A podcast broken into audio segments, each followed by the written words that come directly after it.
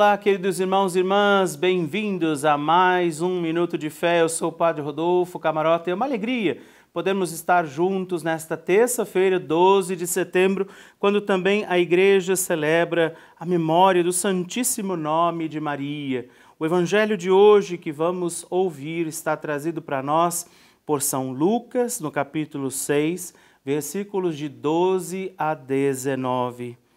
Naqueles dias, Jesus retirou-se a uma montanha para rezar e passou aí toda a noite orando a Deus. Ao amanhecer, chamou seus discípulos e escolheu doze dentre eles que chamou de apóstolos. Simão, a quem deu o sobrenome de Pedro, André, seu irmão, Tiago, João, Filipe, Bartolomeu, Mateus, Tomé, Tiago, filho de Alfeu, Simão, chamado Zelota, Judas, irmão de Tiago, e Judas Iscariotes, aquele que foi o traidor. Descendo com eles, parou numa planície. Aí se achava uma, um grande número de seus discípulos e uma grande multidão de pessoas vindas da Judéia, de Jerusalém, da região marítima de Tiro e Sidônia, que tinham vindo para ouvi-lo e serem curados de suas enfermidades, e os que eram atormentados dos espíritos imundos ficavam livres. Todo o povo procurava trocá-lo, tocá-lo, pois saía dele uma força que os curava a todos. Essa é para nós palavra da salvação. Glória a vós, Senhor.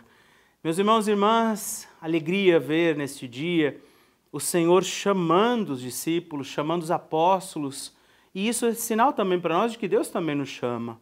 E aquilo que acontece através da palavra de Jesus, dessa mensagem de, de conversão do reino de Deus, do amor, da misericórdia, isso deve passar pela nossa vida e se transformar também em testemunho.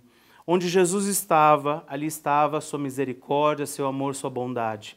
E por isso ele chama os apóstolos para que eles aprendessem, seguissem, escutassem, porque eles deverão testemunhar também, realizar as mesmas obras, ele dirá que ele tem realizado.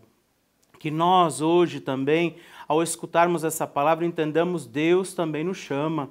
O Senhor também nos convida a uma vida com Ele, porque mesmo sem precisar de nós, mesmo podendo realizar tudo sozinho, Deus também espera poder realizar através da nossa vida a mensagem do seu amor, do seu evangelho, da sua graça. Deus é quem faz, a autoridade é sempre dele, mas como é bonito e precioso perceber que através da nossa vida, por causa da presença de Jesus em nós, milagres podem acontecer. Que nós hoje nos dediquemos a guardar sempre mais, neste dia, em cada momento, em cada escolha, em cada atividade nossa, o que é precioso, o que é de Deus, o que é do seu amor, da sua palavra para nós, para que através de nós maravilhas aconteçam.